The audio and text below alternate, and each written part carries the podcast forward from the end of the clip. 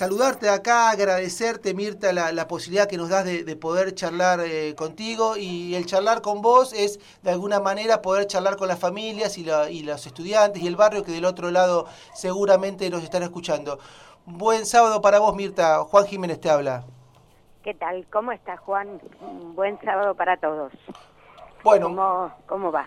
Muchísimas, muchísimas gracias. Acá estamos con, mi compañero, con, Juan Brurati. Un poco la idea es, poder conversar este sábado con vos por, en, ciertas cuestiones que de alguna manera nos interesa saber tu parecer de, este momento que estamos atravesando en la educación en la provincia. Sí, eh, te saludo Mirta, ¿cómo estás? Soy Juan Brunati. bueno, eh, la primera pregunta que teníamos para vos está, está, muy vinculada a bueno, este periodo excepcional que nos atraviesa como sociedad y desde tu lugar eh, en la dirección provincial de, educación primaria, bueno, ¿qué, cómo, ¿cómo los agarró este momento y qué qué cosas eh, se tuvieron que poner a pensar y a inventar. Nosotros nos gusta mucho usar la palabra inventar, porque creemos que es un momento en el cual de alguna manera hay que pensar eh, nuevas, nuevas formas. ¿Cómo, ¿Cómo los atravesó este momento eh, desde tu rol específico?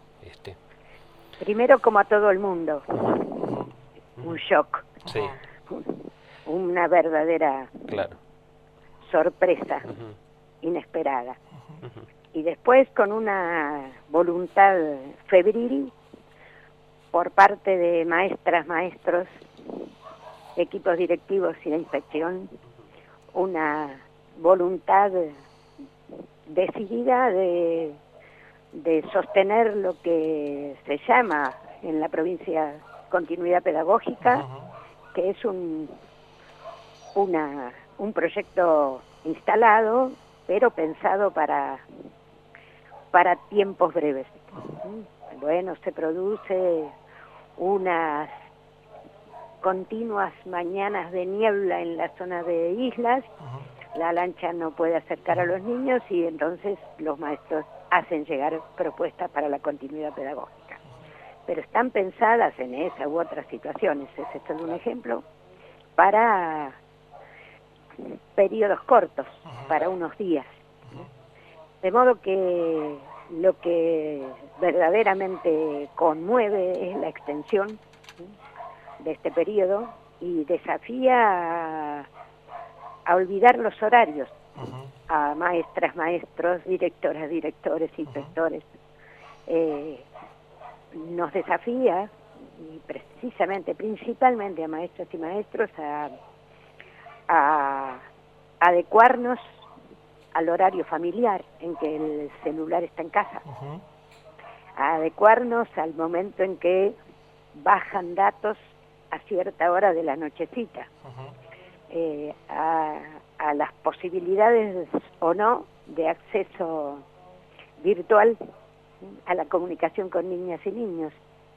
Y cuando no hay posibilidad de comunicación virtual, se acercan los cuadernillos que edita la provincia de Buenos Aires y los que edita la Nación. Seguimos estudiando y continuamos aprendiendo. Eh, se acercan los cuadernillos, las familias los retiran de la escuela el día que se retiran los bolsones alimentarios o alguien de la escuela, la maestra, el maestro, o un vecino de la comunidad, los acerca, los deja en un kiosco cercano, en una tranquera, ¿sí? a la que los chicos y las chicas lo van a buscar o alguno de la familia. Es un, ¿cómo puedo contar? Una, una odisea, una multiplicidad de situaciones que no puedo explicarte, que nos enredan un poco porque estamos este, muy eh, atentos a la necesidad de estar en comunicación con, con todas las niñas y los niños, cosa que para la, la dimensión de la provincia de Buenos Aires y las distancias es compleja en muchos casos, y necesitamos estar en comunicación con ellos porque la escuela en general, pero particularmente la primaria, que tiene una historia muy larga, eh, que está asumida como, como el nivel obligatorio, aunque ya lo sean inicial y secundaria, lo que está demasiado asumido por, por el pueblo, por la gente, por los vecinos, por los padres, es muy fuerte la escuela primaria y, y hay que dar respuesta a, ese, a esa consideración de la escuela como un lugar seguro. Entonces estamos totalmente ocupados a mantener esta comunicación que nos permite saber cómo están los chicos y chicas. Aislados, solos, la madre y el padre salen a trabajar, están con la madre y el padre, la madre o el padre se quedaron sin trabajo. Son situaciones múltiples que la escuela está atenta, sobre todo a mantener el lazo entre las y los chicos y la escuela. Eh, Mirta, en este sentido que decís vos, estás, estás de alguna manera, entiendo yo, hay un, hay un, la escuela conocida, hay una desestructuración de esa escuela y una escuela, digo, como, como, como una institución todavía barrial, territorial, que se hace presente en esta situación, pero también eh, me parece a mí que, que es una oportunidad, eh, digo, en, muchos de estos aspectos de esta estructura, eh, que bien decías vos, que está sobre todo el nivel primario en nuestro país, me animaría a decir a partir de la década del 50, del, del siglo anterior, de alguna, de alguna, manera como ya instalada en esta obligatoriedad, cosa que el secundario inicial, más allá de que la ley hoy lo, así lo dice, es algo que todavía sigue estando en construcción, pero el nivel primario fuertemente arraigado como, como obligatorio. Pero hay ciertas prácticas que de alguna manera eh, el sistema educativo fue reproduciendo. Y hay algo que a nosotros nos interesa, y creo que a varias familias también les va a interesar hoy, que en estos tiempos, en estos momentos, digo, estamos en, el tercer trimestre del año, y suele haber algo que de alguna manera la escuela tiene como algo que, que reproduce todo el tiempo, que es la evaluación. Y, hay, de, este momento yo quería rescatar como docente, porque hay algo muy interesante que está promoviendo el Ministerio de Educación de la Nación, en la Dirección General de Cultura y Educación de la provincia de Buenos Aires, de, de, empezar a pensar en la evaluación desde otro lugar, que es algo complejo, difícil, porque las familias está arraigado eso, que la evaluación es numérica, es un número, y nosotros como docentes sabemos que los chicos no son un número, que la evaluación es un proceso que empieza en marzo y termina en diciembre, pero ¿Qué acciones está llevando? ¿Cómo podríamos eh, acompañar estos discursos de ustedes desde la dirección y poder hacérselo llegar a la familia en, romper esta idea de la evaluación desde lo numérico? la situación eh, tiene un poquito dos caras. Eh, por un lado, la cara que perdura de la desigualdad. y hay una desigualdad de acceso a las comunicaciones virtuales, eh, de modo que a veces no es tan sencillo eh, pensar la evaluación como, como está, digamos, este, circulando en la sociedad, en las comunidades, en los, entre los padres. Es decir, pensar la evaluación significa mm, analizar las respuestas que los chicos y las chicas dieron a las propuestas que hizo la escuela. Nosotros estamos analizando en primer lugar eh, cómo eh, retomamos eh, o cómo tomamos, cómo, cómo enfrentamos esa, esa necesidad de llegar a todos y a todas con las propuestas de enseñanza, por un lado, que es muy importante y que se está sosteniendo con bastante buenos resultados, pero por otro lado está la evaluación en el sentido de que en el que se habla oficialmente, digamos, y la verdad es que estamos en primer lugar evaluando eh, cuáles son los contenidos, eh, la, función de la escuela, digamos, volviendo a la, a la al otro aspecto de la función de la escuela, porque una es efectivamente mantener este lazo en este momento entre los chicos y la escuela, pero la otra, la grande, la que prevalece es que van a, a la escuela se va a aprender, aprender ciertos contenidos absolutamente eh, instalados a lo largo de los años y eh, en este momento estamos evaluando efectivamente eh, cuáles son los contenidos que es más sencillo enseñar a distancia y cuáles son aquellos otros que, por lo menos en primaria, todavía requieren algunas oportunidades, no solo de cercanía del docente, sino también de cercanía de los compañeros. El, el, el aprendizaje es el producto de lo que se enseña en la escuela y de lo que intercambian entre los chicos.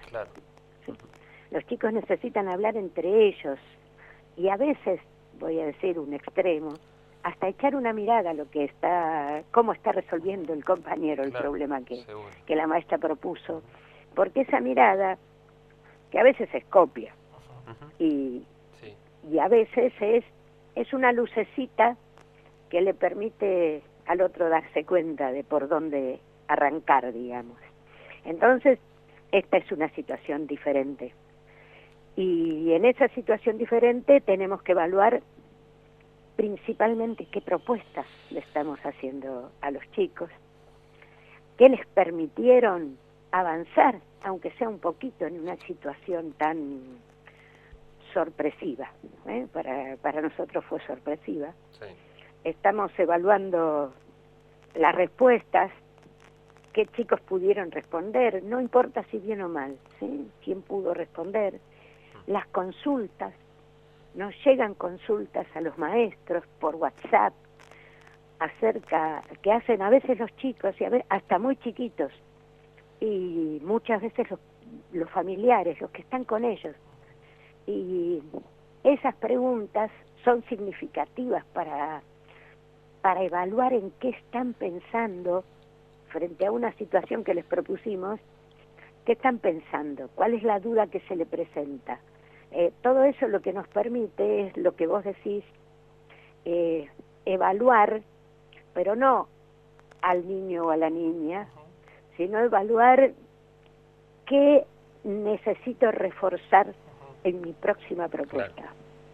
¿Qué aspecto, cómo, cómo eh, acomodo la enseñanza para que se acerque a las posibilidades de aprendizaje que tiene este chico en su contexto? Es decir, lo puedo llamar por WhatsApp y decirle, fíjate primero en el ejercicio de la página 14, porque si te acordás de ese vas a poder resolver el de la 15. Esta es la mirada del, del adulto que a veces puede orientar eh, que un aprendizaje empiece a tener lugar. Y con otros niños no tenemos la posibilidad de, de tener esa intervención porque bueno porque no hay forma no hay modo de comunicarse hasta la próxima entrega de los bolsones entonces estamos evaluando eso la, cómo ajustamos qué orientación le damos qué orientación le damos. No te no puedo explicarles la respuesta que existe de parte de la familia. Sí. bueno y todos están enganchados en la enseñanza. Sí, conmovedor. Totalmente. Justamente por ahí va nuestra, nuestra próxima pregunta, porque vos decís, bueno, el, la, la, relación entre los chicos o chicas en, en el aula se ha cortado eh, y es un aspecto fundamental para el aprendizaje. Ahora, los chicos están en sus casas y lo que está pasando es esto que vos decís, que es la relación con el adulto, con el padre, con la madre, y con, el, y con sus maestros y maestras también, ¿no? Pero también hay algo eh, que se está eh, produciendo en las casas con sus familias, una especie de interacción respecto de las actividades. Entonces yo, ahí, ahí va mi pregunta con respecto a tu, tu especialidad de, de vinculada a la, a la lectura y a la escritura, ¿Qué, te parece que, se puede pensar o cómo podemos pensar este momento con la familia, ya que hay familias que nos están escuchando, en relación con el aprendizaje la lectura y la escritura? Yo tengo una, una hija de justamente está en primer grado y bueno, eh, uno está ahí tratando de ver, eh, incluso siendo docente, con cierta, cierta incertidumbre de cómo encarar esta etapa y, cómo ayudar ¿no? a los chicos y a las chicas. Es el momento más complejo para, porque eh, se suma otro inconveniente y es que estuvieron con suerte 10 días de clase. De modo que ni siquiera pudieron, los que estaban más alejados de, un contexto escolar, eh, ni siquiera pudieron ver por dónde va el contexto escolar los chicos, los pequeñitos de primero. Eh, realmente para eso sí tenemos una respuesta, una respuesta que, que es compleja también. Eh, nosotros estamos, sabemos muy bien que la lectura y la escritura son prácticas sociales. Siempre se dan en sociedad. Eh, se, unos realmente son caminos de comunicación. Y la comunicación existe en el grupo, en la sociedad. Eh, y se aprenden por participación. Cuando uno forma parte, es un autor el que lo dice, del club de los lectores, donde en el aula hay circulación de libritos y hay un maestro que lee y un bibliotecario que viene dos veces por semana y también lee y el niño después se encuentra con el librito que le leyeron y se reencuentra con la historia. Todo eso es un terreno fértil para que en, en algún tiempo breve de encuentro, de reencuentro, se encaucen los niños de primero a la lectura convencional, a lo que todos entendemos por lectura, agarrar un librito y, leer. Es un terreno fértil porque no solo se lee con lo que se tiene delante de los ojos, que es el texto, sino también con lo que se tiene detrás de los ojos, con lo que se sabe que dice en el libro. ¿sí? Muchos niñitos eh, llegan a la escuela sin saber qué hay adentro de los libros. Entonces cuando en la casa pueden cliquear el link que le propusieron los cuadernillos para escuchar leer el cuento. Cuando en la casa un hermano mayor, el abuelo, alguien que esté con los chicos, les lee el cuento que llega en los cuadernillos, una vez y dos veces, como tu hija te habrá dicho, otra vez el mismo, en ese otra vez el mismo hay un camino de adquisición de la lectura que es eh, casi diría que mágico, pero es un camino de reconstrucción. Porque cuando mira el texto del cuento solita, empieza a ajustar lo que sabe que dice con lo que efectivamente dice. Y un día está leyendo. Tenemos filmadas, porque nos mandan los videitos, la mamá le escribió en letra grande, en un papel, la poesía que mandamos en uno de los cuadernillos y se la colgó en la pared. Y la nena, que debe ser de la, de la tuya, con una varita mágica de esas que tienen de juguete, este, iba siguiendo. chivita, chivita. Esa niña está, está casi leyendo. Entonces el apoyo de la familia, principalmente, si están en posibilidades de hacerlo, es leerles. Leanles.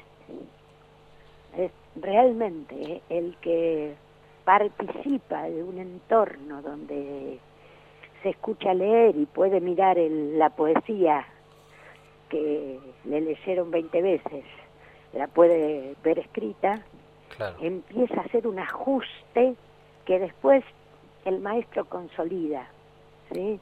Digamos que sistematiza, pero que es un camino de avance. Realmente esta es la situación más, este, más productiva para y no es, mm, quiero decir, em, entretener solamente, que también se entretienen los niños escuchando leer, sino que realmente es un proceso de poner en marcha eh, el acceso el aprendizaje de la lectura y de la escritura. Este, la verdad es que nosotros incitamos en, los cuadernillos a que leanles, leanles todas las veces que quieran, vuelva a leerles. es, interesante eso que, que, mencionás, Mirta, de, la participación de la familia, también como constructora de la enseñanza y aprendizaje de sus hijos. Y, sus hijos, me parece que, digo, más allá de, esta, de alguna manera, pedagogía, del vínculo, del cuidado, y obviamente sin descuidar la parte pedagógica que nos corresponde y nos compete como escuela, me parece que hay, otro actor y me parece lo significativo de estos momentos, no sé si vos coincidís con esto, digo, eh, digo, de ese lazo que nuevamente la escuela empieza a realizar con las comunidades, un lazo que se había de alguna manera en los cuatro años anteriores de alguna manera roto. Exactamente, vos misma me decís esa palabra, y me parece que esta también es una oportunidad para la escuela como bien vos decís, con esa, bueno, con esa presencia que siempre tiene desde el bolsón, desde el llevarle a ese niño o a esa niña que no le llega a la actividad, eh, con la presencia del docente. Y creo que es una oportunidad, me parece, que tenemos también, más allá de toda la problemática que vivimos en este contexto, de generar un acercamiento entre la escuela y la familia nuevamente, porque realmente tiene que ser una sola parte común en donde poder trabajar en la enseñanza y aprendizaje de los niños y de las niñas. Sí, la responsabilidad de la enseñanza sistemática, si querés, es absolutamente de la escuela. Pero hay algo de la, de la familia, del entorno, que fortalece eh, la, la situación que se crea en la escuela. Somos socios. El adulto que le dice, ¿cómo te fue? Este, ¿Qué hicieron hoy? Eh, ¿Tenés tarea? Eh, te ayudo, te leo lo que dice que tenés que hacer. Ese adulto, que es un rol casi un poco abandonado, ¿eh? porque ese rol en mi casa existió como hija y como madre y hasta como abuela, y en la de muchísimas familias existió. Y eso consolidaba eh, un cierto espacio de prolongación de la situación que se daba en la escuela no se terminaba a las 12 o a las 5. Había un, un pequeño espacio de continuidad que lo que hacía era prestigiar lo que se hacía en la escuela. Cuando alguien de la casa mira el cuaderno cuando alguien de la casa, porque el nene se tragó una letra, le dice, te falta la O, que a veces uno como maestro se enoja y dice, yo estoy tratando, no importa, el padre, la madre, la abuela, el que esté con el niño no tiene por qué seguir un método. Claro. Pero esa, ese interés por lo que la escuela te propuso, lo prestigia. somos realmente una sociedad. Cuando uno recibe a los chicos y no se olvida como maestro de decir, a ver, vamos a mirar la tareita que se llevaron para casa, a ver qué pudieron hacer, quién no la entendió sistemáticamente, está consolidando el vínculo. Te pedí que siguieras pensando un poquito sobre lo que enseñamos en la escuela, en la casa lo valoraron y al volver a la escuela valoramos la valoración. y en secundaria ustedes deben sentir, a los chicos les falta más esa cosa medio tutorial que le diga, eh, che, el martes tenés naturales, hoy es lunes, vamos, naturales. Este, e, esa mirada orientadora, porque el padre, la madre, quien esté, no tiene por qué saber cómo se enseña, ni siquiera conocer, saber el contenido, sobre todo en secundaria. Pero eh, eh, yo me acuerdo, alguna vez leímos a Rancière y en algún pasaje decía, ¿por qué no me lees, hablando de un padre que le pedía a su hijo, ¿por qué no me lees eso que me leíste el otro día? Y que el padre probablemente no entiende o le, le queda medio lejos, pero le pide igual a su hijo que le cuente qué es lo que está estudiando, que le lea qué es lo que está estudiando. Eso es eh, fuertísimo. Me parece que sí, que es un, un, lazo, sí, es un lazo interesantísimo para potenciar. Sí, sí. Es el prestigio de, de lo que se aprende en la escuela. Eh, que por razones múltiples, sí, no, no, no son las familias. este, nada, cuando cuando la escuela significaba un medio de, mm, ascenso social, de estar mejor ubicado en la vida laboral, de, tener una retribución mayor porque tenías la capacidad de, leer las indicaciones para manejar una herramienta. Este, la escuela era valorada por la familia. Pero después... Y, la escuela este, como, como también valorizando ese capital cultural que traen las familias también. Absolutamente. Porque también eso no, es que la escuela es, bueno, Juan citaba a Rancière recién, digo, digo, no es que hay una igualdad de inteligencias, hay, hay, partimos de, de, ciertos saberes, que traen, de ciertos saberes que traen los chicos y las chicas y las familias, y me parece que la escuela tiene la tarea de potenciar esos saberes que me parece fundamental en la tarea del educador y educadora. Absolutamente. Nos potenciamos mutuamente, la escuela y la familia. Mirta. realmente, claro que sí. Y bueno, cerrando lo de evaluación, quiero decir que evaluar es una cosa, la escuela está evaluando, está evaluando cómo seguir, qué contenidos enfocar en el tiempo que quede la enseñanza a distancia, eh, porque son más posibles de enseñar a distancia, sobre todo en primaria, ¿sí? hablo de, de los chicos más, más pequeños.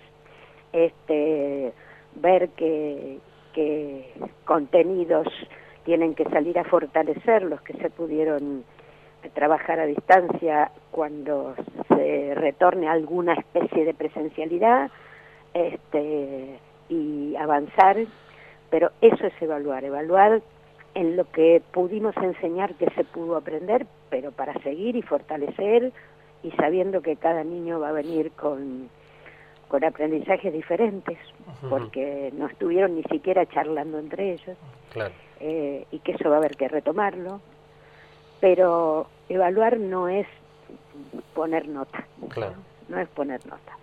Eh, nosotros no podemos poner nota sobre una sobre una situación que no existió, no sabemos no no va a ser calificado este trimestre o cuatrimestre que, que, concluye sin haber ido a la escuela pero sí está siendo evaluado evaluado, sistemáticamente a ver cómo fortalecemos eso y, y también tratando de ver a qué niñas y niños vamos a tener que acompañar más de cerca. Y también una cosa muy importante se está revisando de qué manera podemos analizar lo que se enseña, entre comillas, en cuarto, por ejemplo, y lo que se enseña en quinto, para hacer una lista única de temas fundamentales entre cuarto y quinto que se tienen que aprender, que igual se retomarían en quinto, bueno, ahora hay que tomarlos y retomarlos entre lo que quede de cuarto y lo que queda en quinto. Estamos elaborando una lista de de temas fundamentales que las familias tienen que saber, qué es lo que eh, el estudiante de cuarto año va a terminar de aprender en quinto, y que el de quinto va a terminar de aprender en sexto y el de segundo en tercero. Nos preocupan los de sexto. Claro, este, claro que termina el ciclo. Claro, claro. Estamos trabajando junto con secundaria para ver cómo saldamos la grieta. ese problema. Bueno, Mirta, la verdad que te, agradecemos muchísimo. y nos, viste que los tiempos en radio son medio eh, complicados y uno se quiere quedar, nos quedamos con preguntas que íbamos anotando acá para hacerte, eh, pero uno se queda con ganas de hablar. Pero te agradecemos muchísimo, la verdad, haberte tomado este tiempo para, para charlar con nosotros y para, de alguna manera, charlar con las familias, porque esta también, tu palabra está llegando hacia familias de acá del barrio que, que, escuchan el programa y nos parece también importante, pues una manera también de, comer, de conversar y de, eh, digamos, ponerle inteligencia a este momento que es desconocido para todos, para todos y estamos tratando de, de sobrellevar. yo también les agradezco porque nosotros habíamos planeado una gestión de acercamiento físico a las distintas regiones y bueno, se nos cambió la mirada. Estos medios son muy importantes para nosotros. Yo también les agradezco la invitación. Bueno, y, Queremos llegar a maestras, maestros, padres, bueno, lo más posible. Y, bueno. y también, también queríamos, antes de despedirte, Mirta, agradecerle también a quien, quien gestionó también esta, esta, entrevista, que vos bien la conocés, que digo, porque para los, para los que no la conocen a Mirta Torres, también fue quien nos ayudó a pensar eh, el empezar con Creciendo Juntos allá por la década de 90 y Cristina De Vita, que fue la directora fundadora del nivel primario, también, bueno, fue una persona que estuvo insistiendo bastante y acompañaste bastante en, ese, en este nacimiento de Creciendo Juntos y de alguna manera fue la que nos, nos posibilitó este diálogo con vos y tan enriquecedor como, como mencionaba Juan. Así que agradecerte tanto a Cristina como a vos muchísimo y estamos conectados eh, para, para, para, un, para que este espacio siga siendo un espacio en donde puedan escucharse esas voces y qué mejor que, que tu voz en, este, en estos momentos. Bueno, muchas gracias. Saludos a toda la comunidad de, de los alrededores, a todos los que escuchan. Un abrazo grande. Gracias, gracias, gracias Mirta, gracias. Bueno, estuvimos en comunicación con Mirta Torres.